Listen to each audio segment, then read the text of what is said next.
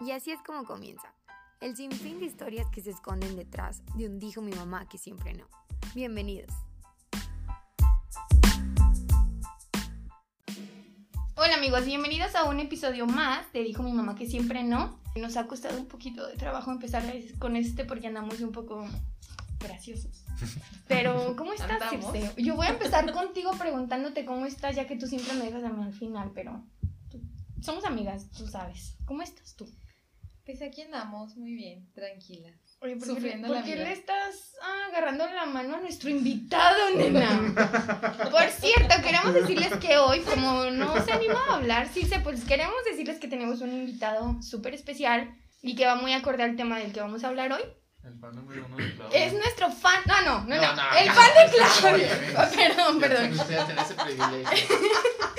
Bueno, es que él es súper fan de Claudio y es mejor conocido como Arturo Ursúa. Arturo Ursúa es licenciado en psicología humanista y ya psicoterapeuta general, ¿verdad? Entonces, finish.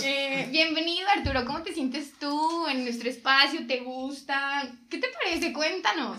Me siento muy honrado principalmente de poder trabajar junto a una personalidad de la talla de Claudio. la Ay, verdad. claro, yo Ah, también, o sea, no manches. La verdad- ¿Qué tallo, no? No, no, no.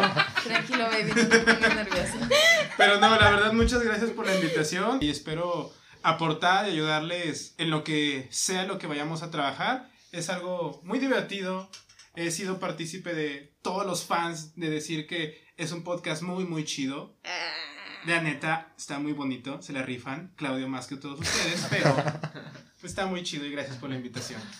Qué va, Arturo, nos da mucho gusto tenerte aquí y ojalá salga algo muy chido. Marco, ¿cómo estás? ¿Por qué llegaste Bien. tan tarde, güey? No, es que había muchísimo tráfico en la ciudad Mm. y ahorita como están construyendo un montón de puentes, se me hizo muy difícil llegar aquí. No, bien y contento porque pues está el fan número uno de Claudio aquí. ¡Uh! Claudio, ¿cómo estás? Bien, bien. Halagado. Halagado, eh, es lo que, que iba a decir. Oye, hasta te pusiste rojo. Sí, me, me sonrojé Casi me con... empatas, con- sí. Ahí, la, ahí la llevamos, co- como el color del cielo hoy, hace no ratito. manches, estuvo Ay, bien loco, ¿no? ¿Sí lo vieron? Sí, No. muy, muy chido. Despedidos. Pero bien, es, eh, me gusta el tema que vamos a hablar hoy, es algo... A pues, pues que cuéntanos de qué vamos a hablar. Mm, no, no, pero primero, ¿cómo estás tú? Porque ¿Cómo estás una vez más, tú? Uh. hasta el final, pero, pero bueno. Gracias, pues sí, al final pues, no pasa nada. No, estoy bien, la verdad es que, pues gracias a las hormonas andamos muy, muy bien, muy bien. Hoy vamos a hablar de, bueno, quisiera platicarles un poco que Arturo acaba de mover la silla ya, ay, güey. Qué difícil tener invitados. ¿no?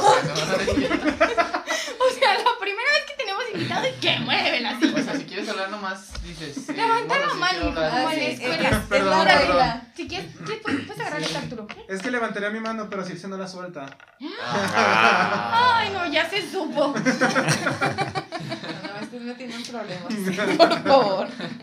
Bueno, y el día de hoy vamos a hablar de la importancia de la psicoterapia, ya sea desde lo que es tomarla, iniciar un proceso terapéutico y también vamos a aprovechar la parte que podemos eh, expresar tanto como nuestra experiencia siendo pacientes o siendo el psicoterapeuta. Para eso específicamente invitamos a Arturo para que nos comparta un poco más de pues lo que él hace, lo que él ve, lo que él percibe en sus consultas. Y bueno, éticamente, claro, ¿verdad? Ante todo. Y bueno, solamente aquí para dejar o hacer un paréntesis, me gustaría aclarar o, quitar un poco este estereotipo que se tiene de los psicólogos, que piensan que por ser psicólogo automáticamente te vas a de- dedicar a dar consulta o a, pues sí, a tener un consultorio. Y bueno, aquí dando un panorama general, quisiéramos decirles que hay muchísimas áreas en las que un psicólogo se puede desarrollar que puede ser desde la social, la educativa, la organizacional, la forense y la clínica. En este caso, la psicoterapia pues pertenece a la psicología clínica y en este espacio estaremos hablando de, de la psicoterapia tal cual. Me gustaría empezar preguntándoles qué es la psicoterapia. ¿Nos puedes decir tú, Arturo? Ok. Es tu momento triunfal. Es mi momento de gloria, son mis cinco minutos. Mamá, prende la radio. Pues En base a lo que yo Con Con base. base. En base, porque Con es base. ah, en No. base porque está dentro de un envase de plástico que está con un envuelto como No. tipo Coca-Cola. Bueno, ya sabemos por qué no debemos de decir en base, porque lo correcto es con base. Gracias, Arturo, por, de nada. Por metáfora. hacer esto Esa era más la idea, nutritivo. más Gracias. nutritivo. Dale, dale, dale. ya. Después de la regañada con base, en lo que yo tengo como experiencia, una psicoterapia es un apoyo o un crecimiento para que la persona pueda conocer sus habilidades, su emoción y de manera un poquito más profesional todo lo que está escondido y todo lo que esa persona trata de darle la vuelta. Es como entrenar. Aquí mis dos colegas hombres no me dejarán en- mentir que cuando tú entrenas tú buscas una mejor condición física, tú buscas mejorar tus habilidades, saltar más alto, cargar más peso, correr más rápido. Y eso es lo que es la psicoterapia para tu persona interna, para tu mente, para tu crecimiento y tu desarrollo como persona. Ser alguien mejor y poder entenderte mejor. Y al ser tú una persona más completa, puedes ser alguien más funcional para la sociedad, para tu pareja, para tu familia, para tus amigos y para ti mismo, que es lo más importante. Aportando un poquito a lo que dijo Arturo, el proceso terapéutico o la terapia es el que te va a dar las herramientas para tú poder sobrellevar algo o empezar a trabajar algún tema que a ti te cuesta trabajo y posterior a eso, cuando te vuelvas a enfrentar a este tema que te cuesta trabajo superar, pues vas a tener ya todo listo, una base más sólida para poder confrontar tus problemas emocionales. Yo quisiera hacer aquí un paréntesis de que muchas veces se cree como de, ay, nada más por ser psicólogo ya tienes habilidades, ay, no sé, Psíquicas. psíquicas Mentales. súper, no sé, naturales, ajá. ajá, no sé cómo le pueden llamar las personas, pero en realidad en la parte de psicoterapia se, ta- se trata de que el terapeuta es un acompañante, es una guía en ese proceso que están mencionando ustedes y creo que es importante que pensemos en eso. Al fin y al cabo resulta un, un, un trabajo en equipo el estar en un proceso terapéutico, ¿no? O sea, si el, si el terapeuta no es bueno, o si el, el- la persona va y echa mentiras, o omite cosas, o pues no va a resultar algo bueno. Creo que es, sí, un, un trabajo en equipo y, y saber esto, ver al terapeuta como un, un guía, un acompañante y que es por un rato, a lo mejor por, por el proceso que lo vas a necesitar o el tiempo que lo necesites. Pero no es que haya poderes mágicos o que leamos mentes o que, o saben, no, no sé qué. bueno, pero sí, eso es lo que quería decir. Sí, y es que cabe señalar que pues se, se entra mucho en este cliché, ¿no? Como tú mencionabas al principio, que se cree que pues uno que estudia psicología, su único camino es ser psicoterapeuta. Y acá está otra parte que se piensa que voy al psicólogo y ya las dos sesiones, tres sesiones ya todos mis problemas se van a arreglar. Estoy curado. Eh, ya el psicólogo sabe qué onda con mi Eh, mente. ¿Cuándo me va a dar de alta? Y pues no, es, co- es, es como tú, Ah, tú mencionas, ¿no? preguntas frecuentes. Oye, ¿cuándo me vas a dar de alta? ¿Cu- ¿Cuántas sesiones va a durar esto? ¿Cuánto, ¿Cuándo me va a dar de alta? Sí, todo eso. Y pues no es así. Pensemos como la, la mente humana, como un laberinto súper extenso, donde sí, hay caminos que, que conoces y que sabes, y hay otros que te dan miedo, hay otros que te pueden generar estrés, hay otros que te pueden generar ansiedad. Y el psicólogo lo que va a hacer es que con su lámpara va a iluminar esos caminos para que tú puedas encontrar o puedas afrontar este tipo de situaciones que tienes. Ese es el trabajo de, pues, de un psicoterapeuta. Bueno, como decía Ursula, también el fan número uno de Claudio. este, él mencionó mucho lo de que, pues, cuando vas a hacer y ocupas un entrenador para tu cuerpo, que porque quieres ser más fuerte o así, creo que también ocupamos un entrenador físico para tener un cuerpo, pues, saludable o así. ¿Por qué, no, ¿Por qué no pensar que también ocupamos a alguien que nos mantenga mentalmente también bien? O sea, porque nada más...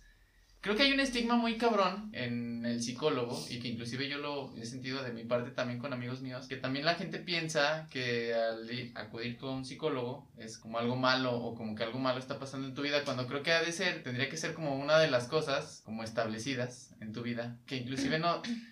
No sé, creo que es algo que tendrías que tener toda tu vida, durante el trayecto de toda tu vida. O sea, no, no sé por qué la gente piensa que cuando vas a un psicólogo es porque estás mal. Porque realmente pues no es así. O sea, es, es literalmente como eso. O sea, yo puedo ir a un nutriólogo, yo puedo ir con un entrenador físico y esto es un psicólogo es como parte de esta paleta de entrenadores de tu vida, pero es el- la persona exactamente que la ven más como complicada, o sea, como decir, o estás yendo a hacer ejercicio y dicen, ah, qué chido, y estás yendo con el doctor, pues se está cuidando, estás yendo con el nutriólogo, ah, está teniendo una vida más saludable, y estás yendo con un psicólogo y es como que ahí no estás muy bien para cierta parte, entonces creo que eso es como un poco raro en la sociedad.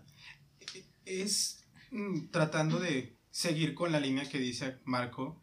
Es como la falta de cultura que tenemos en nuestra sociedad al pensar que la salud mental o la estabilidad emocional no es algo primordial en nuestra vida cotidiana. Es algo que nosotros decimos, ay, es como desde chiquitos, ¿no? Un niño, tú no tienes que llorar porque eres niño. O tú eres niña, eres rosa, tú eres niño, eres azul. Es algo que la sociedad ha dado por sentado y nos friega a todos por igual. El hecho de decir que si una persona está mal y solo por estar loca puede ir al psicólogo es tan tonto como decir que ya comiste ayer no tienes que comer hoy. Entonces, cuando nosotros trabajamos, los que somos terapeutas, aquí mis colegas, tratamos de entender el hecho y apoyar a que esta cultura se fomente y crezca en nuestra sociedad, es algo que nos hace a nosotros darnos de topes contra la pared, porque cada cosa que tú haces, cada paso que tú das junto con tu paciente, de repente es tumbado por la persona más inverosímil que te puedes encontrar en el camino. Y es como decir el meme, qué perro coraje traigo atorado, pero es la neta, o sea,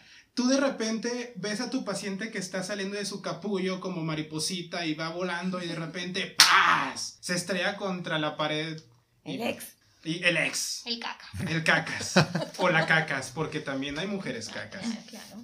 Hay de todo en esta vida. Y aquí no se juzga por dónde entra el chile. Entonces, el problema aquí, la situación, es eso. ¡Qué Que necesitamos. bueno, volviendo al tema, es lo que se necesita crear, fomentar una cultura psicológica para poder apoyarnos todos en conjunto. Y es lo más difícil, porque si me preguntaran a mí, si yo les pudiera ofrecer, en Aguascalientes hay muchísimos terapeutas y hay muchísimas ramas con muchísimos terapeutas que tienen muchas especialidades. Pero si tú le preguntas a una persona en la calle si sabe lo que es psicología o si sabe lo que es terapia, de seguro te va a comentar, ay, pues es cuando vas a que te soben. Y no te va a decir lo que es una terapia psicológica porque no la conoce. Y yo creo que O eso... es- probablemente sí, pero dicen que son los que van a loquero. Ah, Exactamente, a los que van a loquero o que eso es muy caro. Y también eso es un problema, pero bueno, son cosas que iremos viendo Sí, constantemente. y yo creo que ahorita que mencionas es un malestar en, en- en la cultura mexicana. Ay, el Freud. Que malestar en la cultura, sí. Porque incluso no se ve mal ir con el nutriólogo, no se ve mal ir con el doctor, no se ve mal bla, bla, bla. Pero hay una tendencia a ir cuando ya la cosa está mal, o sea, cuando, y lo estamos viendo, por ejemplo, ahora con lo del coronavirus, pues la gente tiene síntomas y va al doctor y se hace la prueba cuando ya es difícil, ¿no? Es cuando ya a lo mejor no hay, no hay tantas posibilidades de, Sí. de maniobra. Y el psicólogo, aún de- después de todo eso, se ve como una última opción. Se ve como, pues ya fui al nutriólogo, ya fui al doctor, ya fui al no sé qué, ya fui con el bla bla bla. Pues ya voy a ir al psicólogo a ver qué, qué a ver si, a ver si sí estoy loco, porque sí debo, debo de tener algo. Hasta a veces van primero con el brujo que Con con el- el psicólogo sí. porque piensan que te están haciendo mal de ojo. Sí, cualquier O otra con el alternativa, padre. ¿no? Ajá, o con el padre. No, no, no estoy yo en contra de la religiosidad ni de las ideas que cualquier persona tenga, pero sinceramente se me hace una tarugada que primero vayas con un sacerdote o con un brujo porque piensas que te están haciendo algo malo a que luego vayas con el psicólogo.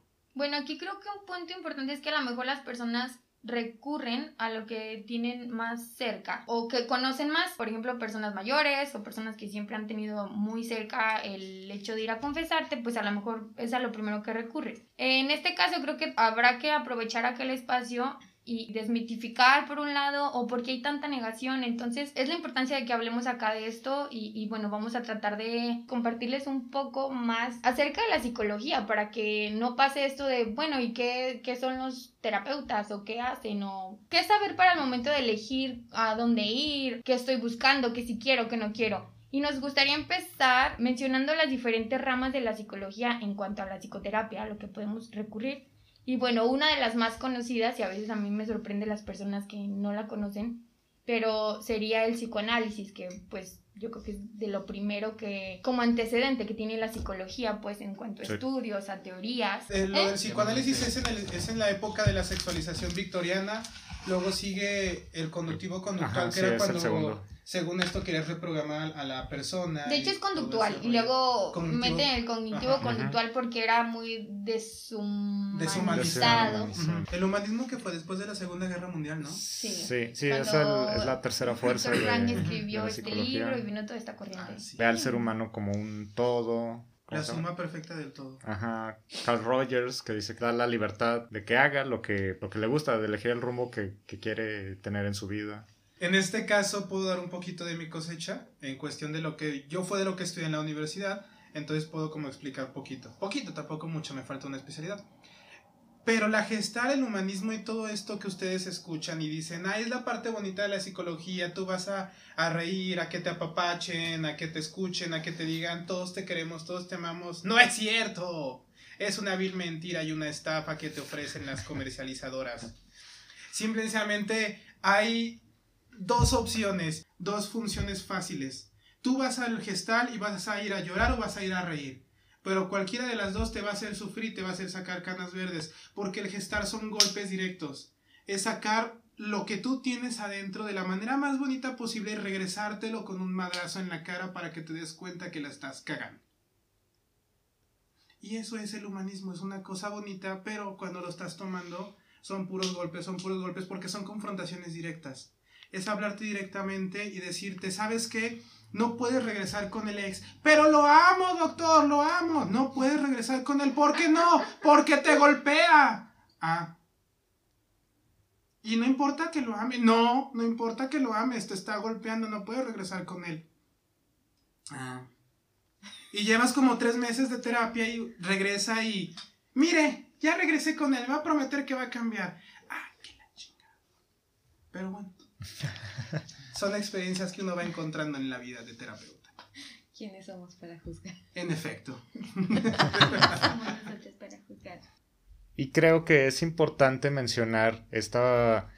ta- ahorita estamos mencionando pues esta, estas ramas, ¿no? Y bajo todos estos vuelvo a meter los clichés de, ay, pues voy a ir con el psicólogo y me encuentro al primer psicólogo en Facebook y me encuentro al primer psicólogo que me lo recomendó mi amigo que estudia en la, en la uni que pues sabe que es que él es psicólogo y me lo recomendó.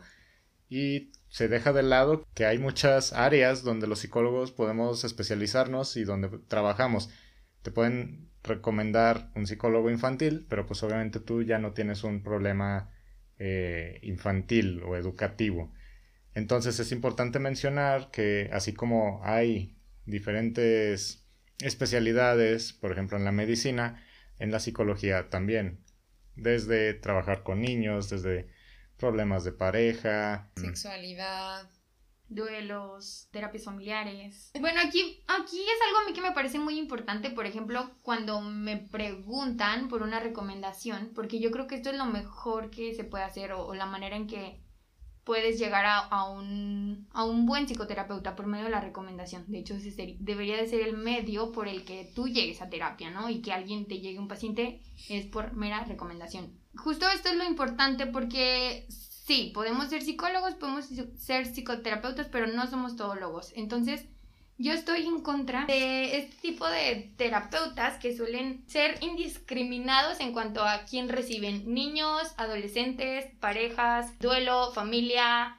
Mm, creo que deberíamos de darle la importancia que merece el paciente, ¿sí? O sea, si, si él está buscando un problema específico y se está animando a ir a terapia que como le hemos dicho, no es nada fácil en esta sociedad. Es importante saber qué estás buscando. Estoy buscando un duelo, estoy buscando algo, cambiar algo de mi conducta, estoy cambiando, estoy tratando de cambiar algo que tengo con mis pensamientos. Creo que al momento de que ustedes busquen esta recomendación es importante que se pregunten esto, ¿qué estoy buscando?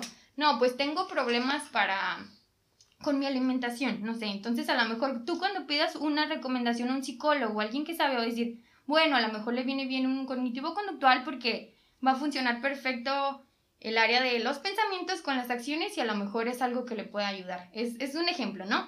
pero ah, creo que por acá va la importancia. O necesito algo súper profundo, que sé que tengo problemas de... Es más, desde que venía en el vientre tal vez. Y, y quiero analizar así súper cañón toda mi vida, mi historia, y me gusta mucho hablar o... No me importa que mi proceso sea súper largo, pues vete a un psicoanálisis. La sistémica, por ejemplo, si sabes que tu problema eh, tiene que ver con la dinámica, con tu familia, con el grupo en el que te desenvuelves, creo que sistémica es la que te encaja mejor. Creo que esto es importante al, al momento de, de cuestionarnos. Tú, tú como persona de que apenas vas a ir a terapia y también al momento de que tú preguntas una recomendación. Por ejemplo, ahí nosotros como estudiantes y después como egresados de psicología, pues teníamos este ambiente y sabíamos hacia dónde dirigirnos, ¿no? Pero por ejemplo, yo le quiero preguntar a Marco, ¿cómo fue el, el proceso por el cual pues tú diste con tu terapeuta? ¿Cuál fue, no sé, Pues es- prendió? ¿Qué, qué fue lo que, lo que ¿Cómo, te cómo llevó? dijo mi terapeuta o cómo decidí? ¿Cómo decidiste? ¿Cómo fue, ¿Cómo fue todo el proceso? ¿Cómo llegaste ahí? ¿Cómo decidí ir a terapia? Creo que fue algo que ya... Yo desde hace mucho ya tenía pensado ir a terapia, pero como que nunca iba, como que siempre decía, sí, luego voy, sí, luego voy. O sea, como que sí, ya sa- yo quería ir, pero porque yo quería como conocer esa experiencia. Ujú. Sí tenía problemas, obviamente, pero era más por el sentido de, o sea, quiero arreglar eso y también quiero conocer como cómo es esta experiencia de ir a terapia, porque sí es, creo que está muy satanizado y entonces como que sí decía, no manches, sí será así, o sea, sí será como de que... Y yo tenía muy clavado en la mente que yo no quería ir a un lugar donde me cambiaran, yo tenía malamente pensado que iba a ir a un lugar y que me podían cambiar lo que, quién era yo, o sea, como Ah, que como que yo pensaba y decía, pues no manches, tal vez voy a ir ahí y me van a poner pensamientos que no son míos y, y voy a dejar de ser quien soy yo. Como Harry Potter, los recuerdos me los iban a quitar y me los iban a poner. Y eso me daba miedo, o sea, como decir, pues sí, tal vez voy a ir y voy a cambiar, pero voy a cambiar para alguien que no soy yo, o sea, alguien me va a hacer como un típico... Oye, Coco está Wash. heavy ese miedo, ¿no? O sea, Sí. que ese sea uno de tus miedos para no ir a terapia. Ajá, No lo había y, y entonces como que yo sí estaba muy clavado en eso, decía, o sea, sí quiero ir, pero si cambio y realmente no soy como lo que yo quiero ser, o sea, sí voy a cambiar obviamente, pero a lo mejor me van a poner como un bien, algo que para mí no es bien, y de repente yo ya lo voy a ver bien y voy a decir, pues qué pedo, yo nunca vi eso bien, o sea, realmente me modificaron todo lo que yo pensaba. Entonces era Un como... coco wash. Sí, Te tal cual. fuiste como que te iban a hacer una terapia Ludovico, ¿no? No sé si vieron toda la, la naranja mecánica, Ah, que era sí, sí, sí, sí, sí, al sí. mo- hablando de lo conductual, que así se le llama la terapia Ah, ya, ya, ya, ya. Fue ese rollo, el hecho de que te iban a poner imágenes, Sí, te iban a sí, sí, sí, trasplantar sí, sí. tu cerebro y te iban a comer. Pues no, sí, pero como que se Sí. iba a platicar y como que de repente me iban a moldear y como que decir, pues no, o sea, esto es parte de lo mismo, o sea, vas a hablar con alguien, te va, te va a tratar de cambiar y, de- y ya, entonces como que de- yo tenía eso un rato Ujú. y después como que sí dije, no, o sea, eso fue cuando tenía problemas y todo, pero creo que ya después sí tuve un problema muy fuerte que dije, no, sí ocupo a alguien que me oriente. Y entonces sí fue cuando ya me animé y fui. O sea, yo tenía muchas ganas de ir, sí tenía mucha emoción de ir, pero sí me daba miedo ir y que me cambiaran. Y entonces como que de repente sí dije, no, sí tengo muchas ganas de conocer este show. Y luego ya fui, y cómo llegué yo ahí con ella, eh, con la terapeuta, bueno, con la terapeuta que yo voy es sistemático. Y yo llegué pues porque te pregunté a ti. Y, Así es. y yo dije, no ¿También, manches, es- pues ¿También eres su fan? No, no soy su fan número uno como Ah. Ursúa, porque Ursúa me gana demasiado. Yo creo que tiene pósters de Claudio en su cuarto y yo, no, yo Pinchones, solamente lo tengo de pinchones. pantalla. Así en, en el techo. Pero sí, soy uno de sus clubes de Ajá. fans. Y ya, entonces le pregunté a Claudio, y que de hecho eso yo te comentaba, o sea, Ujú. yo le pregunté a Claudio, le dije, oye Claudio, pues la neta, pues está pasando esto, y la neta yo quiero ir a terapia, o sea, si quiero pues, tratar este show. Y me dijo a dónde, y entonces yo ya fui, y pues la psicóloga me dijo que, que tipo de terapia hacía y todo. Y entonces pues yo la neta no estaba muy enterado como de qué tipo de terapias eran hasta que ella me explicó. Y después yo vi una imagen en Facebook donde te decía lo que es, que, es lo que le decía a Claudio. Yo sé que a lo mejor está muy tonto que te diga esto, pero yo vi una imagen en un post en Facebook donde decía lo que era la terapia este, humanista, la sistemática, la, el psicoanálisis. Y yo le dije, Claudio, es que creo que tal vez no estoy yendo con la psicóloga adecuada porque, o sea, creo que mi problema a lo mejor no es como el sistema, a lo mejor es esto. Y entonces, pues, este, ya, pues Claudia me dijo así unas cosas y ya fui. La neta, yo me siento bien contento con haber acabado con ella. ¿Ya terminaste? No. Ah. No, yo- O sea, haber llegado a su Sí, consultorio. no, yo ya, no, y es que eso es a lo que iba, por ejemplo, a mí, yo, yo cuando empecé a ir dije, no mames, que va, o sea, esto lo tiene que hacer todo el mundo, o sea, literal, esto tiene que hacerlo todos. Es mágico. Y, y de repente yo ya, pues ya empecé a, pla- a plantearme muchas cosas en mi mente. Y dije, pues es que esto, o sea, cuando una vez platiqué con ustedes y decía, no, pues es que yo solita me di de alta y así. Ah, ese es otro tema, ahorita no vamos a hablar. De Pau no vas a andar hablando. Estoy hablando, yo voy a decirlo sola, Y ¿eh? entonces yo, yo me puse a pensar.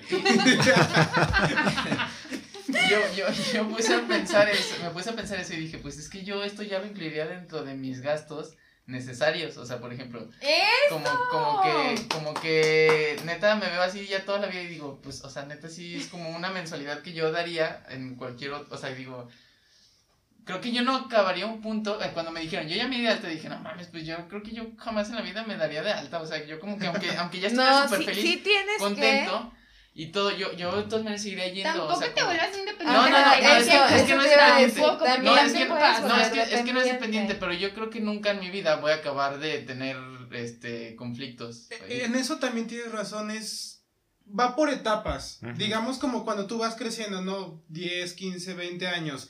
Va por etapas también lo de, te- lo de tener terapia. A lo mejor ahorita tienes un problema específico, vas con tu terapeuta, lo resuelves, te dan de alta, pasan 10, 12 años, tienes otro problema y vuelves a asistir a terapia. Sí. No es como que sea dependiente, el chiste es que pues va por etapas y a lo mejor es lo que tratas de Sí, sí, explicar. exacto. Es, es, es a lo que iba. O sea, digo, pues, ahorita agarré estos problemas, pero después yo sé que van a seguir surgiendo y, y es lo que decía. O sea, y- o sea, es como algo que creo que se tendría que considerar, pues, como de por vida. O sea, como, pues, o sea, sí, no sé, es que sí es un tema muy de tabú. Pues qué O sea, chido que ya nos andes dando promoción para que trabajemos toda la vida. Pero yo sí creo que no. Es, es, es un problema el hecho de que te vuelvas dependiente de la terapia. ¿Por qué? Porque el objetivo acá de la terapia es que tú generes herramientas para seguir con tu vida, no para que el, el psicoterapeuta te acompañe mucho tiempo. Con lo que dice Ursula estoy, a- Ursula, estoy de acuerdo porque sí, van a haber diferentes etapas de tu vida, diferentes problemas, a lo mejor que para un duelo, si nunca habías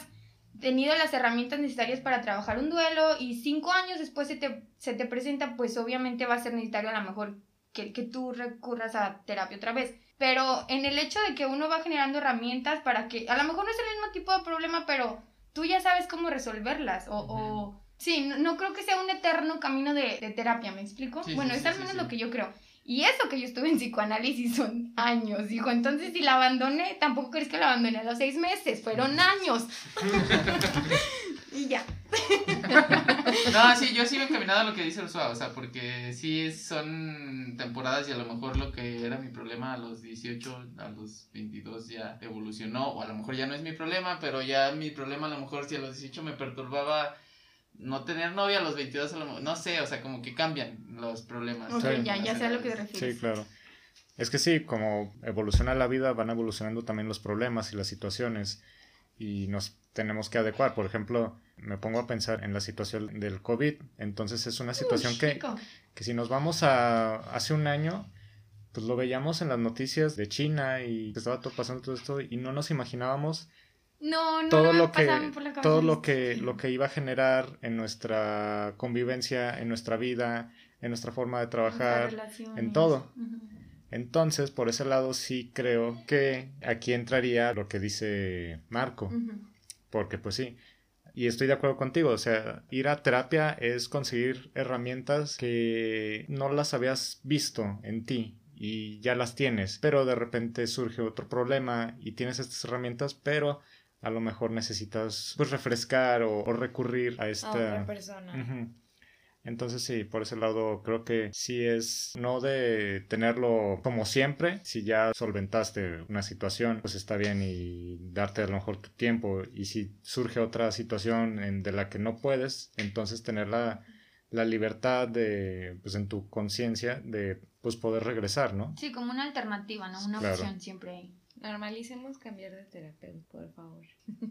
Ese, ese también es otro tema. También Sí. eso es un tema muy importante. No siempre el mismo terapeuta va a ser el indicado para cada tipo de, de situación que tengas. Si ya fuiste con un terapeuta hace cinco años y te ayudó y te sentiste de maravilla, no quiere decir que en cinco años más ese mismo terapeuta va a tener las herramientas para poder darte a ti herramientas nuevas y volver a sentirte de maravilla. Él también evolucionó y ahora ya no sirve para ti.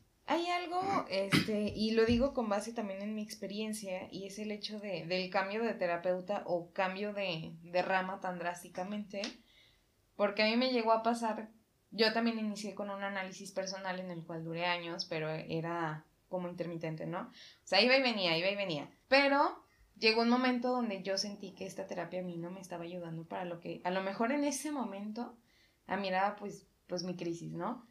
Entonces, hago este cambio de terapeuta, el cual es un shock, y yo creo que, no sé si ustedes ya han cambiado de terapeuta, es ese shock de, tengo que volver a decir todo lo que me está pasando, es, no. Sí, a mí me da flojera, ¿sabes? Yo creo que es una de las cosas en ese momento que me detiene, porque quisiera Claro. hacer el cambio, pero es esto, es como Sí.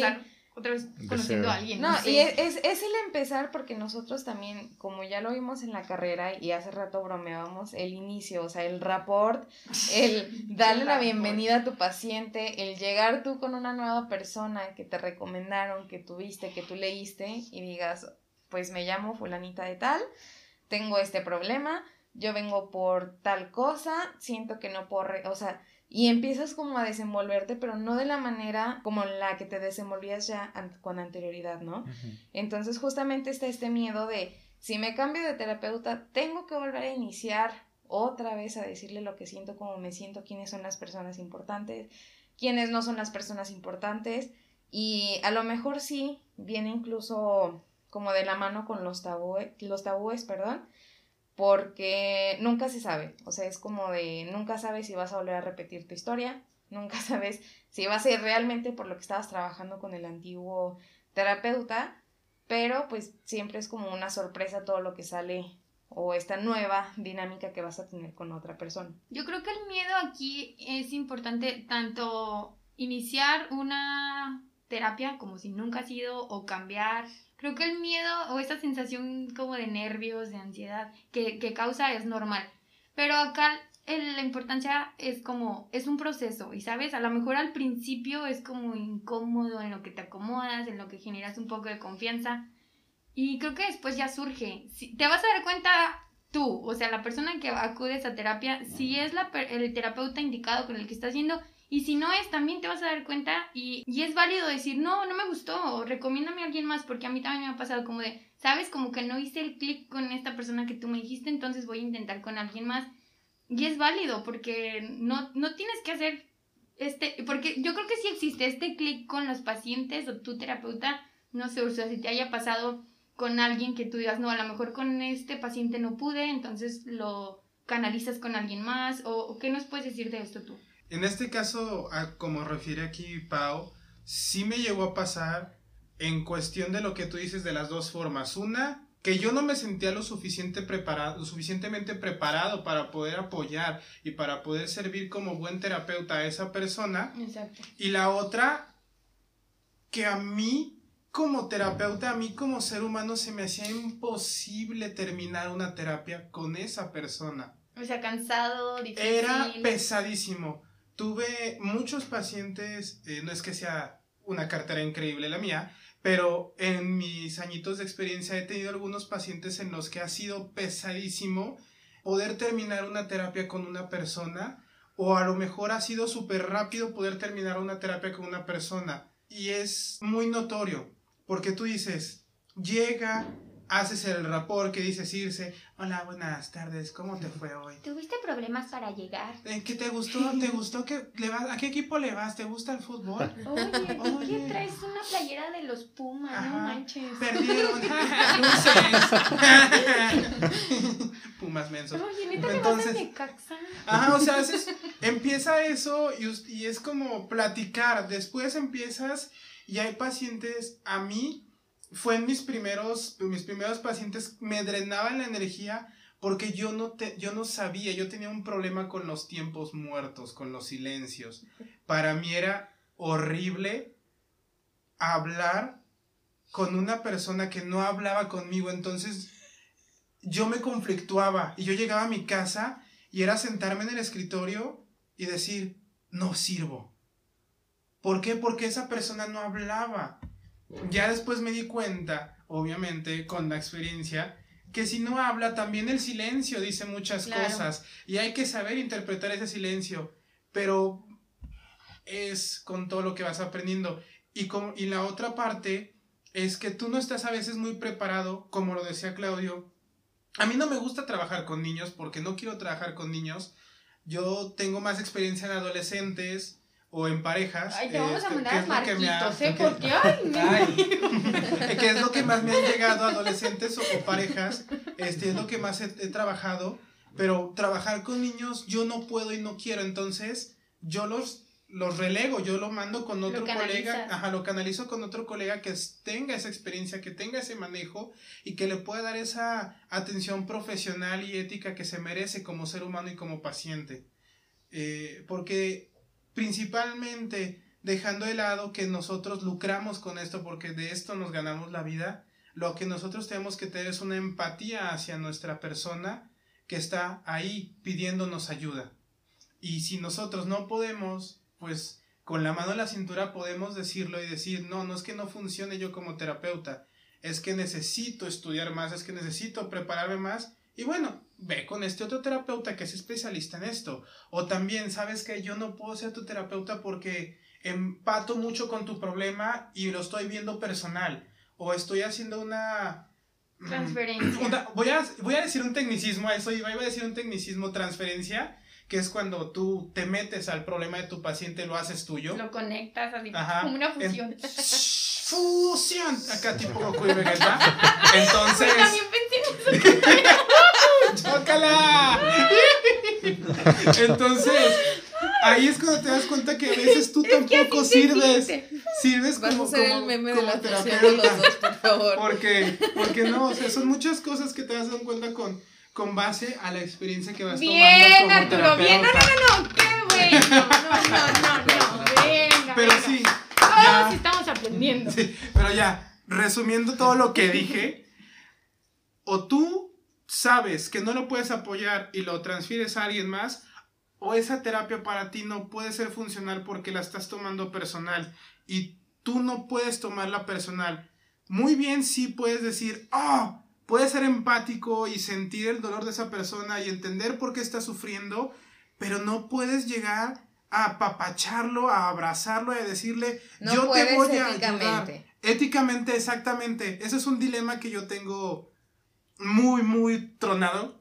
Éticamente hay a veces, hay veces en las que yo tengo que delegarlo porque yo ya siento que me estoy yendo de su lado y ya no puedo ser profesional y discernir si él es el que está haciendo el problema o si en serio la persona que le está atacando es la del problema. Entonces es mejor como terapeuta mandárselo a alguien más. Claro, y también está esto que hablábamos con anterioridad, que es el, el análisis o revisión de casos con otros terapeutas, que eso también ayuda muchísimo. O sea, no porque una, un terapeuta o un psicoterapeuta en este caso no, no pueda con ese paciente por X o Y, que también hay que normalizar que hay pacientes que nos caen mal. Claro, es que es Ajá. normal, es normal Hay que una persona o te caiga bien, a lo mejor que te caiga bien va a causar un problema porque vas a empatizar demasiado. Sí. Puede decir. Y uno que te caiga mal. Y vas a alguien que te caiga mal, o sea, es válido, yo creo que sí pasa y no está Ajá. mal, pero hay que saber decir, no puedo con esto. Sí. Esa es la importancia de no puedo con esto. Claro, y posterior a eso también hacer tu revisión de, a ver, ¿por qué no pude? Es algo personal, pasó esto, a ver, tu colega Y de ayúdame a ahí a revisarlo. terapia, mi. Ajá, y ahí existe lo más importante que uno como profesional de la salud tiene que entender. Nosotros también tenemos que ir a terapia. No por ser psicólogos somos perfectos. No nos Lo podemos rozamos. Lo rozamos, pero Pero no. tenemos que ir a, a terapia porque nosotros mismos no nos podemos psicoanalizar. Lastimosamente tenemos que decirles que no. Ajá, así como dice mi colega Circe, no, eso es algo que no nos enseñaron a, a decirnos, a, a- a- a analizarnos nosotros solitos, no, no se puede. Aquí entra la parte de dejar el orgullo para los psicólogos y para El ego. quien El El ego. Sí, yo también No, no, estoy de no. acuerdo. y para quien va también como, como paciente, el ego y el orgullo no pueden, no pueden estar. No puedes aferrarte a que no, yo, pero yo soy bien fregón siendo psicólogo, ¿cómo no voy a poder con él? Yo las puedo ¿Cómo yo, yo puedo? O sea, no. Aunque llore llegando a mi casa, pero yo puedo. Es más, en cuanto cierre la puerta del paciente, lloro, pero yo puedo. Y es lo que dices, o sea, si no puedo, si me está causando incomodidad o si está surgiendo la transferencia, pues hay que canalizarlo. Igual, si tú como paciente vas con un psicólogo y te, te- que te han dicho, no, es que es muy bueno, es que es muy, es el mejor psicólogo o psicóloga. O es eh, súper especialista con adicciones, te va a servir. y si en un momento dado no te sientes cómodo o no, o no o sientes que no estás avanzando, existe la posibilidad de cambiar. No, no hay que tener, no hay que aferrarse a lo que no se, no está funcionando. Creo que, creo que entra mucho esto, eh, saber que, que siempre es para mejorar y siempre es para, para obtener eh, nuevas herramientas. Y si no lo estás viendo y si no estás avanzando, entonces pues venga para el cambio, ¿no? Claro, y reconocer que también, pues esta parte de que si no te funciona, cámbialo. O sea, no, no dale tiempo, no dale dos semanas, no. O sea, si desde un principio tú no te sientes cómodo o cómoda con esa psicoterapeuta o ese psicoterapeuta, lo más sano para ambas partes es, ¿sabes qué? No funciona, bye bye.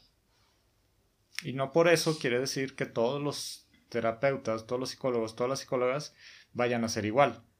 Porque pues ya lo hemos dicho, o sea, todos tienen diferentes formas, todos tienen diferentes ramas, todos tienen diferentes filosofías y pues todos son diferentes. Sí, claro que ahí sería, bueno, se me ocurre, no porque te haya ido en el amor mal con una Ujú. persona, quiere decir que toda tu vida te vaya a ir mal con- en el amor, ¿sabes? Es, a lo mejor es, es complicado y hasta muy valiente decir, bueno, ya fui con este psicólogo y me hizo preguntas bien feas o cosas que ni le interesan ni me interesan a mí, yo no quiero hablar de eso y a huevo quiere que hable de eso. Y no te sientas a gusto, cámbiate, a lo mejor va a ser un poco más complicado porque va a ser un poco más de miedo de iniciar con alguien y ya tener una experiencia previa, pero como dice Claudio, no todos ni todas van a ser iguales. Y pues bueno, con estos temas finalizamos el doceavo episodio de Dijo mi mamá que siempre, ¿no? Esperamos que esta información les sea útil, tanto personal como familiar. Y pues como dice Pau, en nuestras redes sociales les, les estaremos subiendo un poquito más de información acerca de la salud mental, de los procesos psicoterapéuticos. Y pues nos agradó que nos hayan escuchado, tener a Arturo como invitado de nuestro programa. Y pues Muchas gracias. en una serio. disculpa porque el buque Gracias, llegó bien tarde. Nada, nada.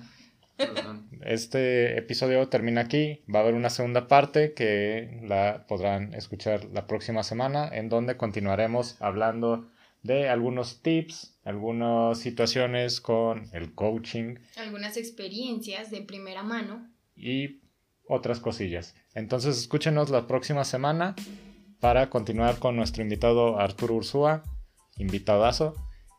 Y, Gracias, mi Ay, estimado. ya, a mí como que esto me Entonces- huele medio No, raro. sí. y pues bueno, aquí se rompió una taza. Y cada, Cada quien quien.